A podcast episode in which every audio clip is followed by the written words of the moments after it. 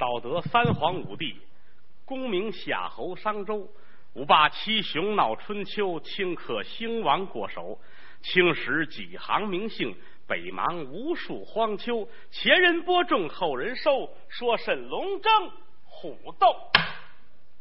说相声、说评书啊，说有区别，但是呢又有关联。尤其是这种长篇的单口相声，在舞台上多少年不见了，他不好说。啊，它跟评书还有区别。评书呢，在说故事的同时，评论一些个世态人情啊，一些个知识。但是单口相声还有一个要求，他要求这里边要有包袱笑料，您听完得高兴，哈哈一乐。这种长篇的单口相声，在我们业内有一个名词叫“八大棍”，念白了呢，八大棍儿。关于这解释有非常多的说法。有人说了，八大棍儿啊，过去啊说这个时候拿两根棍儿，说一段呢敲这棍儿一下，说一段敲一棍儿一下，这不知谁谁编出来的啊。从植物学的角度说，这不对，这个啊，嗯，没这么一说。那怎么来的呢？我也问过老先生们，当然了，清朝末年那阵儿我也没赶上。问过老前辈们，为什么叫八大棍儿？老先生们有解释。想当初没有单口相声，就是对口俩人说，说说不挣钱。一瞧说书的，嚯，那个年头说书的有身份，马上来叫上去，啊，早晨吃顿早点，花个百八十的，这太好了。咱们也说这个吧，说故事吧。这一说不要紧，评书里边加上相声，观众一下很踊跃，引起评书界的不满。你说就一碗饭我们吃，你们来了分了，这不行。结果呢，评书界呢就联络了很多黑社会的朋友们啊，找相声界说咱们谈谈这个事儿啊，咱们得解决一下，咱们是以武的解决啊，还是以武的解决，还是以武的解决，是吧？怎么解释这事儿呢？最后双方最后谈吧，啊，谈到最后，评书界答应了，说你们能说，可以说长篇的故事，但是。说什么由我们来决定，我们给你几段，这段啊，这能说，这能说，哎，这不行，这能说，给了这么几段。为什么叫八大棍呢？在给的过程当中做了一些手脚。凡是您听单口相声，没有挨着，马寿出事，张广泰回家送金刚押宝，李德龙出事啊，就这类故事，前不着村后不着店拿起来就说啊，也不管头了，也不管尾啊，什么都不管，张嘴就是东边来一人，这人怎么怎么着。啊，哪年的不知道，也不知道。啊，后边接哪儿不知道，你就听吧，听，听完了就完了。如果说整个评书是一棵大树的话，把头去了，把尾去了，枝干叶全去了，就剩这几根棍儿了。这就是八大棍儿。这是我听到了，至今为止我认为比较合乎逻辑的这么这么一个解释的方法。传统的单口相声非常的多。啊，据老先生们说，一千多段这些年经过我们演员的努力呢，基本都丢了啊。照这种势头下去，我估计这以后连名字都留不下。所以呢，作为一个相声演员来说，呃，我觉得有义务把这种作品恢复一下。当然了，我本身还是个小学生，经师不到，学艺不高，出师也太晚，见世面也少，很多东西是从老先生那儿学过来的。学的过程当中呢。略做了一些个改动，没有唐突前辈的意思，只是怕他绝了，怕他灭了。咱们看话剧《茶馆》有句话：“我爱大清国，我怕他完了。”这搁到我这儿挺合适。我爱相声，我怕他完了啊！我爱他，谁爱我呀？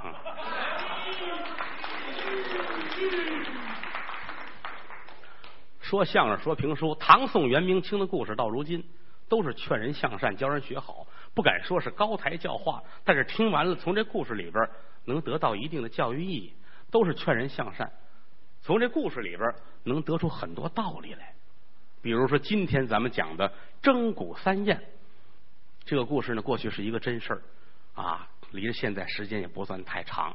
家里有老人的，您回去问问，有可能还有印象啊。明朝的事儿啊，你 别问你父亲，你问你爷爷。那他也不知道。明朝正德年间的故事，说的是官场上的一件冤案。过去有这么句话：“既在宫门内，必定好修行。”什么话呢？衙门口六扇门，八字影呗。整个这个机构里边，他关系的老百姓生死二字。衙门口的人想干好事，想积德，易如反掌。他不像别的，你说卖萝卜的想干点好事，无非多给一个是吧？做官为宦的可不一样，一动这笔，生杀大权。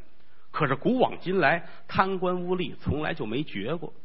当然了，贪官也分多少种，有的人一落生就是坏人，有的人是逐渐的学习当了坏人，有的是以好人的心干坏人的事儿，种种原因不一样。但总而言之，落在这句话上：富贵无三辈，清官不到头。啊，这是过去民间的两句俗语。富贵无三辈，家里趁钱，趁八千万，趁四个亿，你看去吧。你这辈有钱，往下倒第三辈到你孙子那辈还不可能有这么些钱。富贵无三辈，清官不到头。凡是清官，有好下场的不多。为什么呢？清官很多，当官更多，知道吗？人活在世，把心搁当劲儿，上有天，下有地，当间儿凭的就是这良心。别说瞎话。咱不迷信，但是您记住了，凡事必有一个因果报应，必有一个结果。不管你是皇上，不管你是大官，不管你是普通老百姓，把心放当间儿。说瞎话，说瞎话有报应。想当初，宋太祖赵匡胤不遇之时，什么叫不遇？还没辙的时候呢，就是一臭狗屎啊！一天到晚的，除了打牌、赌博、喝酒、打架，没什么正经事干。有一天。夜宿神鬼天齐庙，晚上出去玩去，回来晚了，离家太远。这儿有一天齐庙，赵匡胤上这里边借宿一宿。推门一进来，五个人跟这儿赌钱呢，有一个抽头的，五人打，一共是六个人，很高兴啊！这赌钱这是一个很好的健身运动啊啊！咱们一块儿吧，五人很高兴，好，太好了，来来来，这对身体有好处，来来来来。啊，坐在一块儿玩吧，稀里糊涂玩，到最后他输了啊，这怎么办呢？人要钱，输了得给钱，没钱，没钱怎么办？你还钱吧。这个这样吧，我还钱，我是没带着啊，嗯，我许给你们，以后我重孙子还你。哎，话说的很实在啊，但是他这句话最后有了报应了。当然，现在说这不管用啊！说你们哥四个坐块打麻将输了，我重孙子给你帮。哎呀，没人信，你知道没人信。但当时这六位就信了。怎么呢？这六个不是人啊，这五个是鬼。抽头的那是判官，神鬼天齐庙。到最后若干年后，这位赵匡胤他的重孙子宋徽宗赵佶登基当了皇上。五鬼转世投胎，判官转成了金邦老王爷万宴阿骨达。这五鬼就是那五位殿下，带领大兵杀进中原，占据大宋半壁河山。为什么呀？赵匡胤当初许的人家，我重孙子还债，这一把牌输了半了国家。所以说打牌的时候千万别说这么狠的话。啊普通老百姓也是如此，也不能亏心。你觉得你亏心没人知道，那不一样。北京城说卢沟桥，谁都知道。想当初没盖卢沟桥的时候，波涛汹涌，人们来往怎么办呢？就靠着小摆渡船，一趟给多少钱？给你拉过去。啊，有一划船的跟这儿，这天来一过河的啊，带着大包，坐在船上俩人聊天吧。说您干什么买卖的？这我是一个什么大银商啊，做这个金银首饰，我很有钱啊！你看我今天这俩大包袱里带着多少多少钱？你说这干嘛？你说啊？划船的很高兴啊，就把他宰了啊！好啊，这个发家致富的手段是吧？打今儿起我算是走上小康的道路了啊！把他宰了，把这钱弄家去了，打这起做生意发了财了。没二年还生一大胖小子。这孩子打一落生啊，不会哭。这一接生，生出来这孩子咯咯的冷笑，你这说多瘆得慌啊！慢慢长大了，每天这孩子就一项工作，打他爸爸，不让打就哭，打吧，啪啪啪，一个月他爸爸都胖这样了，脸都打肿了。他也纳闷到后来越长越大，他也问，就是你为什么要打我？这孩子说话了，终于说话了：天也大，地也大，图财把人推河下，善恶到头终有报，我不打你长不大。他这才明白，完了，当初这点事破案了啊！啊！你说怎么办吧？这孩子乐了，想当初我是死在这个桥这儿啊，因为没有桥坐你的船，我死了。你弄一桥吧，这么着拿出金银财宝来盖了这卢沟桥。盖完卢沟桥，这孩子天天还打他，他纳闷我都修桥，怎么还打我？还差十两银子。你说你账头还够清楚啊！买了十两银子的烧纸，一把火烧了，火光一闪，这孩子死了，算是把这笔账给人还上了。当然这是民间传说，但是教给人们一句话：别亏心，人是绝不能亏心啊！这是君王与百姓，你说的当中，你做了官了也是如此。不要认为你位极人臣，马上来叫上去如何如何，凡事要凭良心。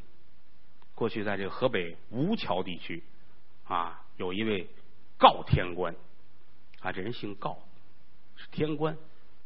年轻的时候呢，在任上呢，把天官这行呢混的挺好啊，没少从老百姓身上弄钱，可发了财了啊，占着房躺着地，尤其回到老家，回到吴桥，那了不得了。就一个孩子，就一儿子，这孩子打一闹生，哇哇的哭。啊，哭的没完没了，怎么哄都不行，你就哭吧。你说，呃，逗他、哄他，拿吃的、喂奶，怎么都不行。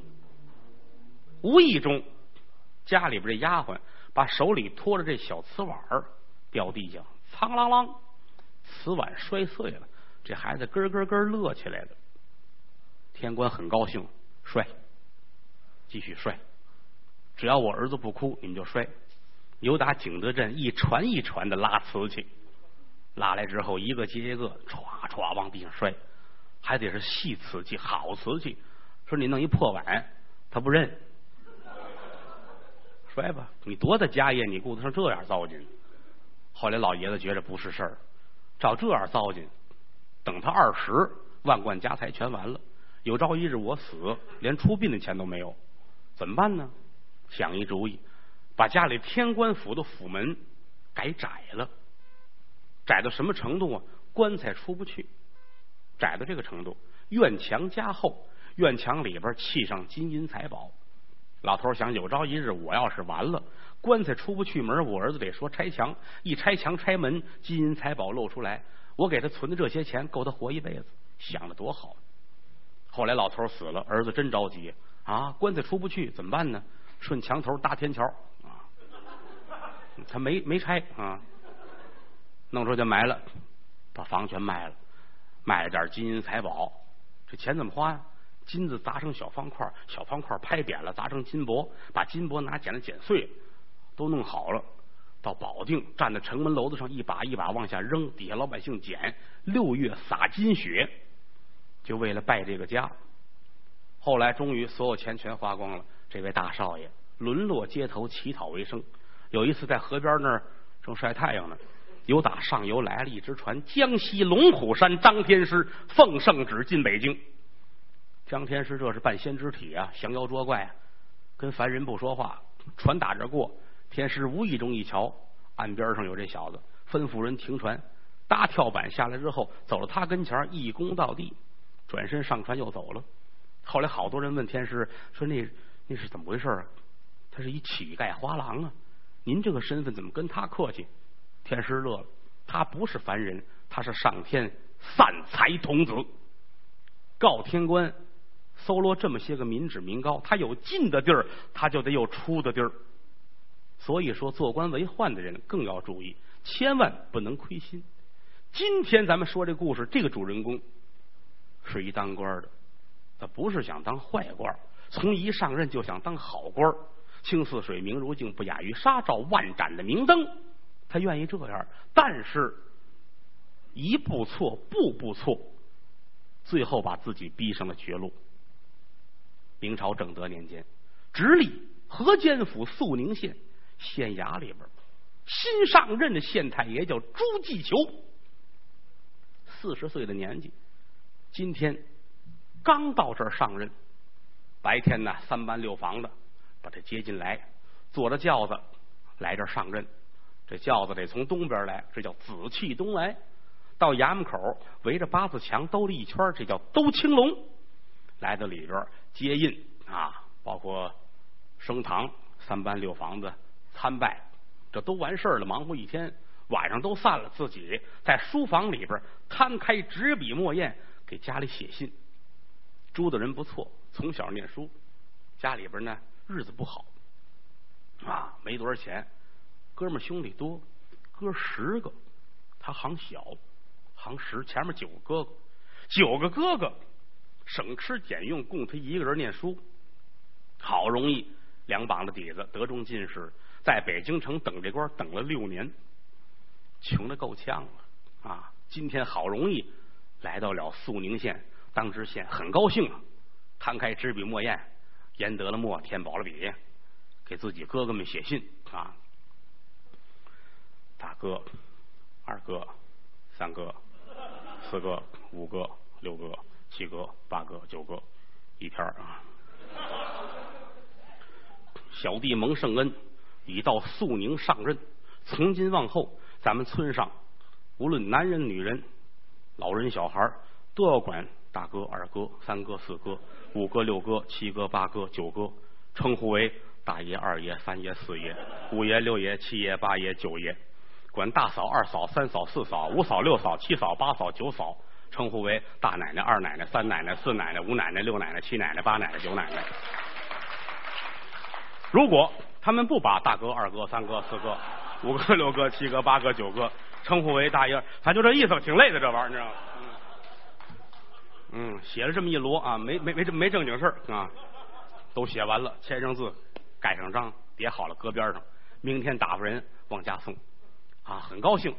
夫人谢氏也来了，老爷天不早了，该歇着了。哎，好，睡觉吧，睡觉，就睡了一个晚上的安稳觉。从第二天开始，就再无宁日。怎么呢？有人打官司，这打官司啊。得看打官司这主的身份背景啊！你说这街上两个乞丐要打起来了，这官司好断啊！你打五十，你也打五十，走轰出去啊！这好解决，嗯。但是这次这两位了不得，乃是肃宁县两大富户，一个叫王松亭，一个叫黄文登。这个事儿呢，得从王松亭这儿说。王松亭是个笑脸，头上有功名，为人也非常的好啊。好多人说你得当官嗯，不愿意。这个年头当了官未必有好下场。在家中做做生意，我觉着不错。老人们已经去世了，一家三口还有自己的一个妹妹，叫王瑞英，四口人日子过得非常的不错。王松亭这个人呢。对谁都很宽厚，无论对谁，从来没有说挤的人，哪怕说话的时候强硬一点都没有过。天下第一号大好人，可是越是好人，越得不了好，因为是大家主啊，家里雇了很多的什么长工啊、短仆啊、老妈子佣人。嗯，其中有这么两个人，这人姓蒯，叫蒯江，在家里边呢。跑里跑外买个东西什么的，干这么一活媳妇呢，娘家姓朱啊，随夫姓呢，蒯朱氏啊，这很有诗情画意的一个名字。嗯，蒯江、蒯朱氏两口子都在王松亭的府上。这个蒯江呢，跑前院这媳妇蒯朱氏呢，在后院跟夫人小姐们一块儿。缝个衣裳，做个活啊，忙活这个。蒯江这主呢，嘴尖舌坏，而且手不干净，爱偷点东西。府里无论什么东西，一转眼他就拿走了。那么说，王松亭知道吗？这人厚道，有的时知道了，还算了，甭问了，拿走拿走吧。他准是缺钱花，一来二去的就把他惯出毛病来了。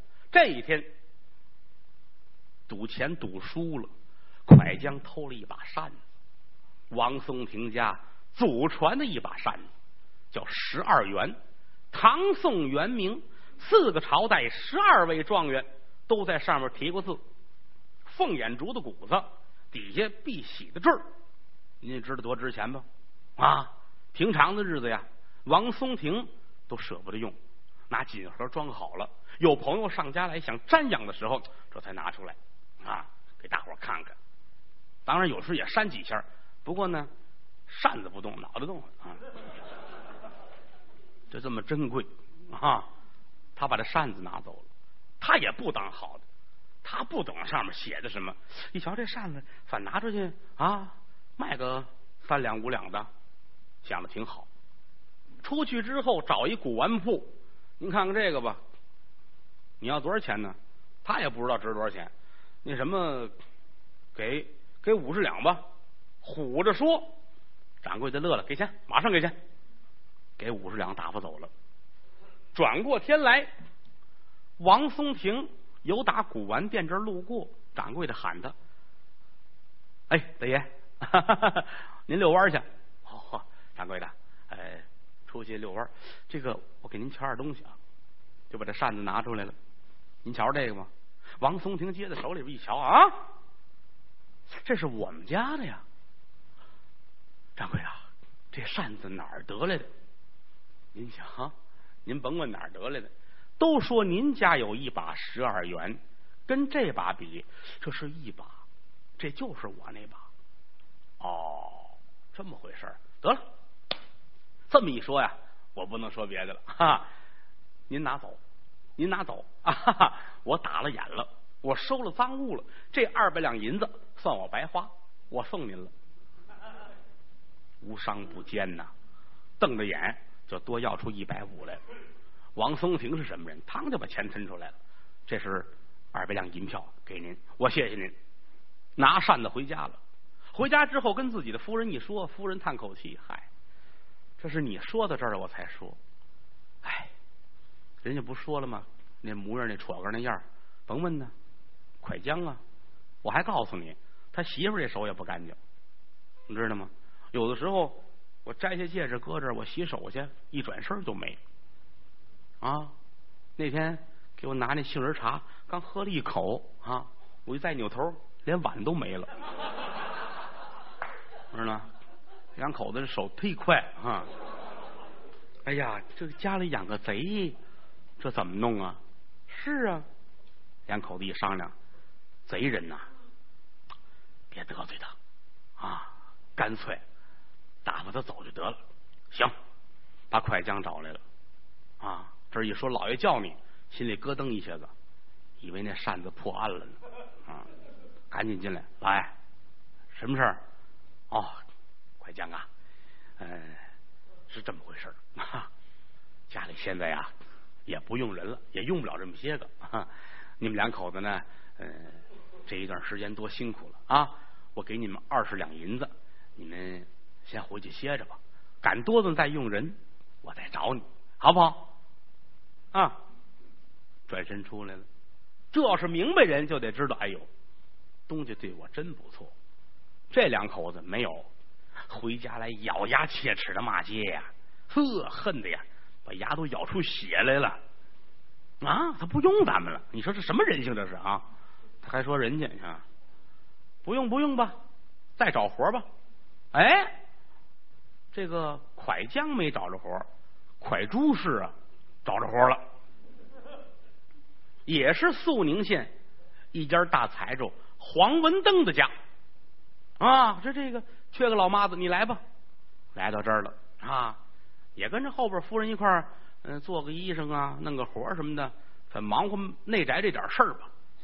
闲着没事儿，黄文登的夫人魏氏就跟这蒯州市聊闲天儿啊，张家长李家短，仨蛤蟆五只眼啊，说吧，说来说去啊，就说到这儿，说你这个手脚挺利索啊啊，你原来干过吧？你不像个利本是我跟您说，我原来干过啊，我在在别人家也干过这些活我说的呢，你在谁家呀？啊，我在王松亭家。哦，说到这儿啊，夫人这心里咯噔一下子。夫人家里有一儿子，这儿子跟王松亭的那个妹妹是定完亲没娶的那么个小两口，两家是亲家。想到这儿，夫人心说：他既然跟那家干过，我得问问我未来的这儿媳妇王松亭的那个妹妹人品如何？嗯，哎，这个我问你啊。说王松亭有个妹妹怎么样啊？啊，不错，好着呢。呃，长得也挺漂亮的。哦，会做活吗？行，呃，描龙绣凤什么的都行，一把好手。夫人很高兴。好，这个人品怎么样？呃，说到这儿啊，蒯州市心里翻了个个。我光说他们家好了，这要是一问我。既然他们家这么好，你怎么不干了呢？我怎么说呀？我偷他们家东西，这不能提呀！啊啊呃，人品呐，嗨，就这么回事吧？啊，就这么回事夫人一听这话里有话，他要是明着问就没事儿。哎，我问你啊，那个他那妹子是我儿媳妇儿，人怎么着啊？吓死蒯州市不敢胡说八道，他就怕转圈转着圈这么一兜，这蒯州市嘴里没把门的了，胡说八道。嗨，我跟您说，夫人可了不得了，这是您问，您知道吗？您要是不问，我都不说这个哈。这这，他这妹妹不是好人，怎么不是好人？他是啊，你看，可说是呢，是吧？嗯，他这个啊，都说了。王松亭跟他妹妹俩人不干净，兄妹二人通奸有染，多缺德呀！那个年头说句这个话，等于就把人判了死刑了。当时魏夫人这脸啪就沉下来了，回头来跟黄文登一说，听见了吗？啊，撒谎别瞒当乡人，这是跟他们家干过多少年的老妈子说的。兄妹二人通奸有染，而且我还听他说，现如今就这瑞英啊，身怀有孕八个月了，啊，瞎话越传越厉害啊！这个儿媳妇咱们可不能要。黄文登一听啊，这王松亭他是个笑脸呐，他怎么能干出这个事儿来呢？嗯，这不行，我得找他去，我得把这事儿问瓷实了。问他到底是怎么回事啊？要说没有这事儿还则罢了，有这事儿我不能饶了他，我得把他这万贯家财，我给他拿过一半来，算他补偿我。黄文登这人不厚道，一赌气跟家出来，赶奔王松亭这儿。王家什么事都不知道，一听说老庆翁来，赶紧接进来吧。牛打外边进来，分宾主落了座，把茶沏好了啊。这个老庆翁，您今天怎么这么有时间呢？啊，这个我有点事儿啊，犬子与令妹成亲一事，我现在很着急，我希望赶快的迎娶。哦，王松亭纳闷儿，好么样怎么提上这么个事儿来？赶快迎娶？哎呀，这要是准备准备。得一段时间呢，啊，老青翁，呃，太早点了吧？您能不能给段时间准备啊？时间准备，你要多长时间呢？一琢磨，上苏杭二州买绸缎、做衣服、准备嫁妆，最快得三个月。哦，老青翁啊。您给我们三个月吧。黄文登一算，现在怀胎八个月，给仨月的功夫。哦，连坐月子都算在里边了。站起来了，哼，好啊，给三个月的时间，你就踏实了。王松亭一听不对呀，这话里有话呀！哎，老青翁，您这话从何说起？从何说起？王松亭，你可真是衣冠禽兽啊！没想到你妄为笑脸呢，富甲一方，做此不伦之事。兄妹通奸，现如今你妹妹怀胎八个月，你还瞒谁？我告诉你，说别的没用，咱们呢，关事儿吧。说着话，一转身出去了。王松亭咣叽就坐下了。这是哪儿跟哪儿？这是不挨着呀？这个心里很生气。再说黄文登由打这儿出来琢磨这事儿，嗯，我刚才说的呀，他变颜变色的，嗯，我估计这事儿是真的。其实这话说谁呀谁也得变颜变色啊！不行，我得上啊衙门口来一趟，我提前去打点一下这官司，我是只能赢不能输。嗯，转身就来在了肃宁县衙。大老爷朱继求一听怎么着？哦，有地方上的黄文登黄大老爷求见，快请吧。功夫不大，请进来。来在书房，有人放上茶啊！老夫台，学生黄文登这厢有礼。哎呀，岂敢岂敢！哈哈哈！下官刚到肃宁，日后地方上还需要贵乡绅一力扶持。哎呀，岂敢岂敢！今天我来呀，我是求您伸冤来的。哦，什么事儿？黄文登就把这事儿添油加醋，当当当当，就跟他亲眼瞧见似的，全说了一遍。您得给我们伸冤。给我们报这仇哦，朱大人直嘬牙花子，这个事儿可是够难的，是管是不管？你要说不管吧，两家可都是乡绅；你要说管，怎么个管法？而且地面上真出了这样的事儿，我得记大过呀！啊，与德政有亏呀！又一想啊，这个事儿啊，我把它大事化小，小事化了。千千万万别闹得满城风雨啊！这个 哈哈文登兄啊，嗯，是这样。我觉得啊，单听别人一面之词啊，未必是真的。况且王松亭在地面上名声不错呀，你们两家又有秦晋之好，倘若因为这个闹出去，以后脸面上都不好看。咱们这样。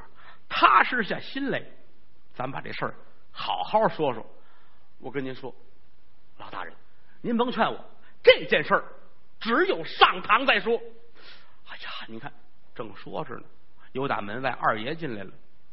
什么叫二爷？哎，县官的随从。老爷，什么事儿？王松亭求见。呵，来得紧呢。黄文登站起来了，大人。明天堂上，我与他们家，咱们三头对岸，求大人公允。转身出去了。朱大人坐着，心说这事儿闹的，刚上任，送礼的没瞧见，打官司的倒来了，而且这个案子很棘手啊。正说着呢，王松亭进来了。啊，黄文登走了，王松亭心里很别扭，这叫什么事儿？这事儿闹的啊，不舒服。又一想，他上衙门口了，我也得去。为什么呢？我有十足的把握啊！他这是空穴来风，栽赃陷害。我去面见老大人，把事儿说清楚了。这个事儿呢，不希望闹大。到时候呢，我跟黄家呢还得按亲戚走。这点上就看出俩人这为人来了。黄文登想的是把王家万贯家财弄过一半去。王松亭想的是呢，这事别闹大了，以后还当亲戚走。从这一点上瞧出两家人性的不同来了。来到里边面见知县，把这事又说了一遍。知县还是好言相劝，最后实在劝不了了。啊，王松亭认为这个事儿啊，越传越邪乎，只有在大堂之上，大老爷亲口说我妹妹是贞洁烈女，这事儿才算完，才算还我们一个公道。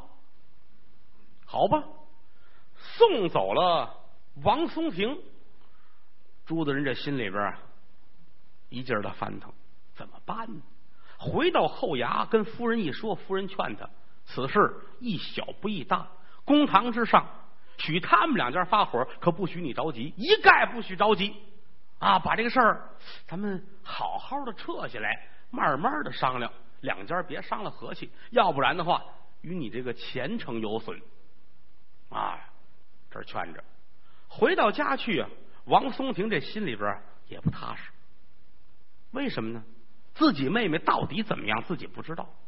那个年头，大家闺秀不像现在似的啊。那今儿我来的时候，走到一学校门口，一小男孩，一小女孩啊，十一也就是啊，大也过不去十二，俩人搂在一块儿。你说这个啊，气得我站着看四十分钟，你知道吗？啊，我很想劝他们啊，没找着合适的机会啊。明天，明天我还要去啊！我去劝他们去啊！那个年头不行，人很封建，沾衣裸袖变为时节，一男一女走一对过，碰胳膊碰一下，完了，这女的得跟这男的结婚，你说多好啊！不是你这这叫什么事儿？这叫是吧？是不是很封建？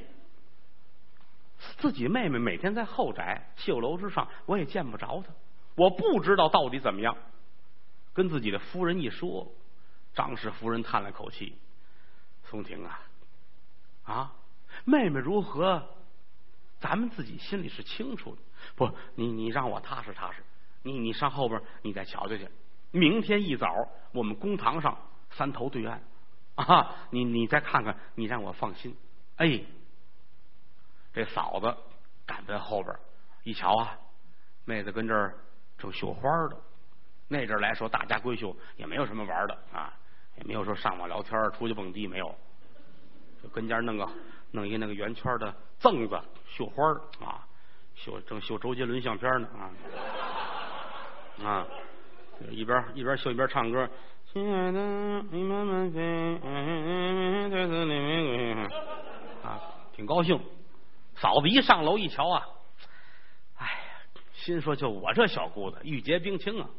哪儿找去正经专业的冰这冰清玉洁啊啊了不得！往这一你哪儿那个身条说实在的啊，那小腰才多大？这这么一圈是吧？能说人家怀胎八个月吗？胡说八道啊！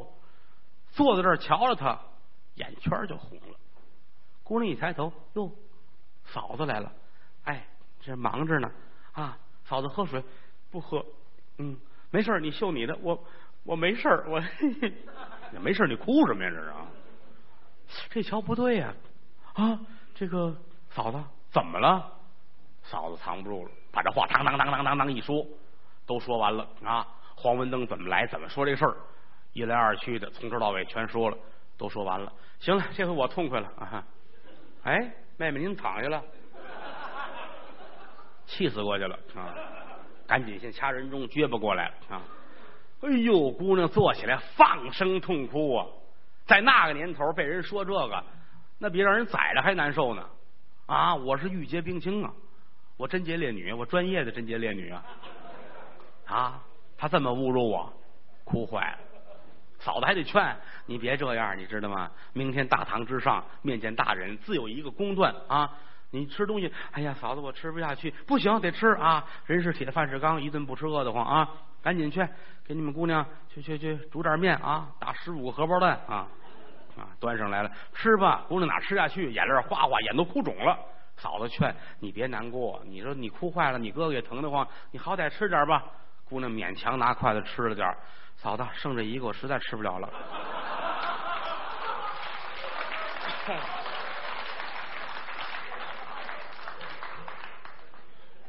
转过天来。清晨起来，姑娘把头上这些个金银首饰都摘了。往常戴着很多啊，尤其这个年纪的姑娘，她好好漂亮啊，擦胭脂抹粉啊，金钗呀、银钗呀、九连环呐，哎这戴一脑袋吧，红花、紫花、绿花啊，弄的脑袋挺好看的啊。隔俩早上就是切糕啊。今天顾不过来了，全摘了，全摘了，把头发梳好了，脸上。一点化妆品都没抹，换上一身很素净的衣服，由打楼上下来。前院王松亭吩咐人已经套好了车，等着姑娘县衙门打官司。姑娘往外走，心情很沉重，不是滋味。哥哥站在轿车这儿喊妹妹：“来吧，上车吧。”姑娘点点头，刚要上车，身背后嫂子喊她：“瑞英，到公堂之上啊，说话呀，跟大人要客气着点儿啊。”没问题，身正不怕影子斜。嫂子等你回来吃饭，你要早去早回。姑娘一转身是泪流满面，扑通跪下。嫂子，倘若说我这一去身遭不幸，没有别的，你给我报仇雪恨。嫂子哭呀，你别说这个话呀，我等着你啊啊！中午回来吃饭，嫂子等着你。坐着车就走了。他们家住哪儿呢？离城五里之遥，这个地名叫王家台儿。由打王家台儿到肃宁县城还有五里路。刚进县城，整个县城里边车水马龙，人满为患，这车都走不了了。离着县衙门大约还有这么一里地左右，这车根本就动不了了。都是老百姓，干嘛呢？瞧瞧这位王家大小姐，这事儿可传开了。王松亭是没说，黄文登可满处喊去啊！这事儿啊，闹的是满城风雨。他满处喊去，王瑞英败柳残花，跟他哥哥通奸有染，现如今怀胎八个月啊！咱们中国人有一个很好的优良传统，爱看热闹。整个肃宁县轰动了，来吧，赶紧吧！有高兴的，有接亲戚的啊，有喊这个姑娘的，喊姑爷的，来吧！咱们瞧热闹吧，瞧瞧这位王家大小姐到底是不是败柳残花？整个大街上把这车查住了，王松亭这脸呐，黑紫黑紫的，真气坏了。要往常你不敢，往常王松亭出来，人们都是远接高迎，孝廉公啊，有功名的人，而且平时百姓们很多人都得过人家的好处，没粮食到这儿磕一头，整车的给你往家拉。爹死了没棺材，磕个头，拿着人家折子去领棺材去。老王家净干好事没想到今天摊上这个事儿，老百姓们说什么都有。这个说你想想，王松亭啊，爷家笑脸呢，谁能想到他干这事儿？这人可真没地儿瞧去。那个说也未必呀，啊，这个玩意儿传的，人嘴两张皮，反正都是理呀。有的说嗯。那个玩意儿你没亲眼瞧见，我觉得差不多。有钱的大户人家吃饱了喝足没事干，他就跟家胡闹呗，是不是啊？啊，一个锅里抡马勺，没便宜外人。就有不爱听的，你胡说八道。你家里没有妹妹，没有姐姐，闲着没事你们跟家里自个儿胡来。说你这叫什么话？我这么琢磨着，你说点好的。老百姓们说什么的全都有。整个大街上把这车拦住，走不了了。就这会儿功夫。有打人群外边有一主抖丹田喊了一嗓子：“傻子开一溜！”拿手一拨了，这人叽里咔啦叽里咔啦全躲开了。进来一个人，这年纪四十挂零往下说三十九，往上说过不去四十一，挺壮的这个个头啊，四方大脸，光头没戴着帽子，竹簪子别顶，浓眉大眼，连鬓络腮的短胡茬一团英武之气，腰中系着十三节链子龙骨鞭，穿装打扮是个练武之人。分开左右的人，人们全都躲，起来咔啦，起来咔啦，两边躲，闪出一条人胡同来，就来在了王松亭面前，看了王松亭一眼。王松亭很感激这个人呐，多亏这个人把路给我分开。刚一抱拳要说话，这主一转身，引入人群，走了。王松亭一瞧，你瞧，这想客气客气都没机会，再说吧。到这会儿就顾不过来了，来在了县衙门前，整个县衙门口啊，这些个肃宁县的乡绅父老来的可是不少。今天县太爷朱继求升做东华厅审案，为什么呢？不让闲人们进去，关系到风化问题。转屏风入座。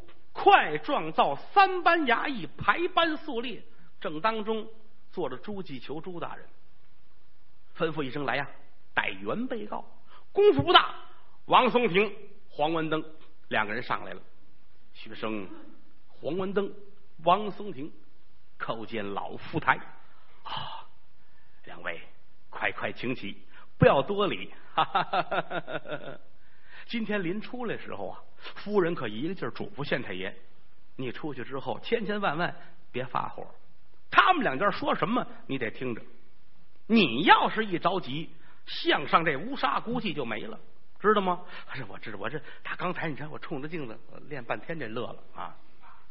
好，嘱咐完了之后，县太爷才出来。所以说，努力的使自己心态平和啊。这个两位，我还是那句话，冤家宜解不宜结。况且这个事情，呃，乃是耳闻 啊。我估计这里边啊，嗯，他有传错了的地方。呃，我建议啊，你们两家沉下心来，本县我亲自啊把这事儿调查清楚了，咱们好好的说。黄文登一摆手，嗯，老大人呐，此事闹到今天这个地步。我皇家脸面要紧呐，您千万的别劝我们，说什么也不答应。哎，朱大人点点头，好吧，事到如今，下官我可不公了。来呀，带王瑞英，说一声带王瑞英，底下老百姓们把眼睛全都睁开了，得瞧瞧这姑娘是贞洁烈女还是败柳残花。随着声音，姑娘。一步一步是走上公堂，周围大伙一瞧，嗨，胡说八道啊！这姑娘，你瞧那小腰，你瞧人家走，你瞧这几步，哎呀，哪像怀胎八个月的？胡说八道啊！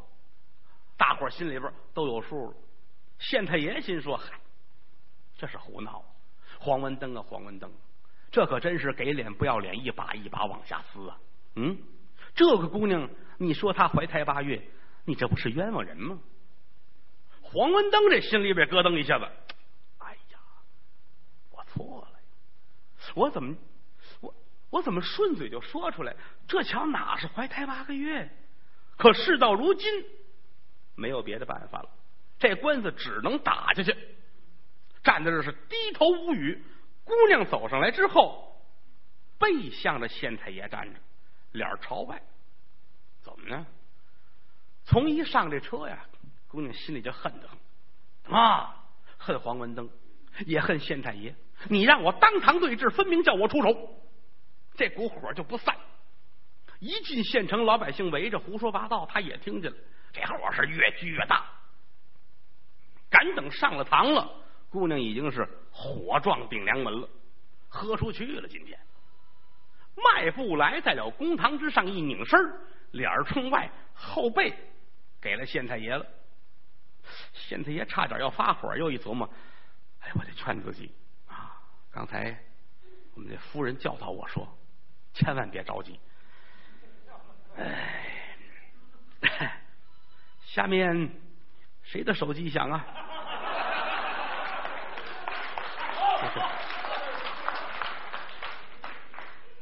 这跟真古三宴没什么关系。嗯。嗯，说错了啊！下面你是王大千金吗？努力的往好处说，满脸堆笑，老爷乐得跟要咬人似的啊！是王大千金吗？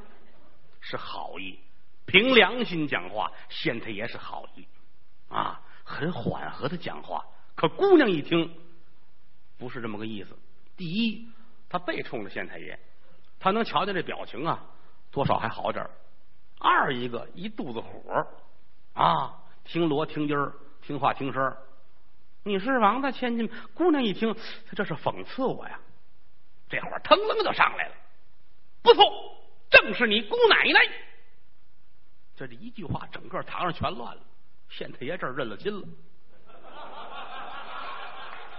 啊。朱大人啊，让人骂的呀，这个心口我堵了点东西，想还嘴不知道说什么，还劝自己夫人告诉我别着急啊，别着急，别着急，还不行，动！你你咆哮公堂，辱骂朝廷命官，是何道理？这个话是得有两句的啊！骂完了你还点头哈腰，是是是是，不合适了就。后边这官司没法问了啊！你咆哮公堂，姑娘一拧脸儿，我告诉你，狗官，光天化日，朗朗乾坤，姑娘让你瞧瞧，什么叫做贞洁烈女，哪个叫败柳残花？这话扔地下，哒哒乱响啊！周子人心说：坏了，这官司非把我搁在里头不可，怎么办呢？呃，哎，好，事到如今。本县我只能秉公处事，来呀，带稳婆。稳婆呀，也叫官媒，就是衙门里边的女差人。涉及到这种风化案件，或者是这个男差人不方便的时候，哎，由这种人物来完成。完成。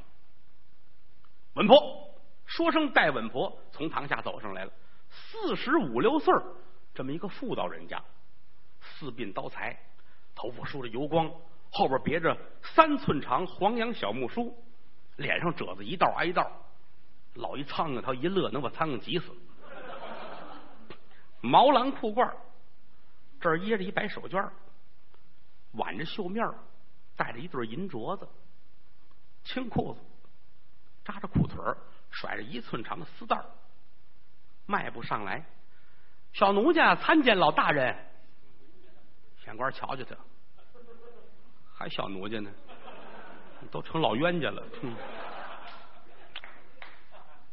稳婆，大人下去验来，验一验，王家小姐是贞洁烈女，还是败柳残花？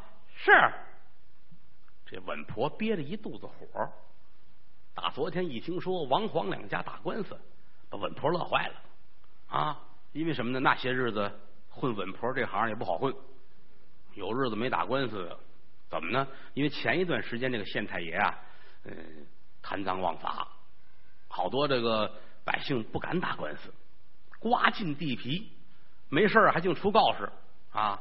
衙门口有两扇墙，分八字下去了，在右面这墙上，过去是挂黄榜啊，贴告示的。县太爷三天两头贴告示啊，下月三号。本县太爷过生日，全县人等不得送礼啊！啊，明着告诉都送礼了，县官很不高兴啊！收完礼又贴一张啊，下月四号夫人过生日，绝不可以一错再错啊！可这个缺德的官老百姓不敢打官司，打不起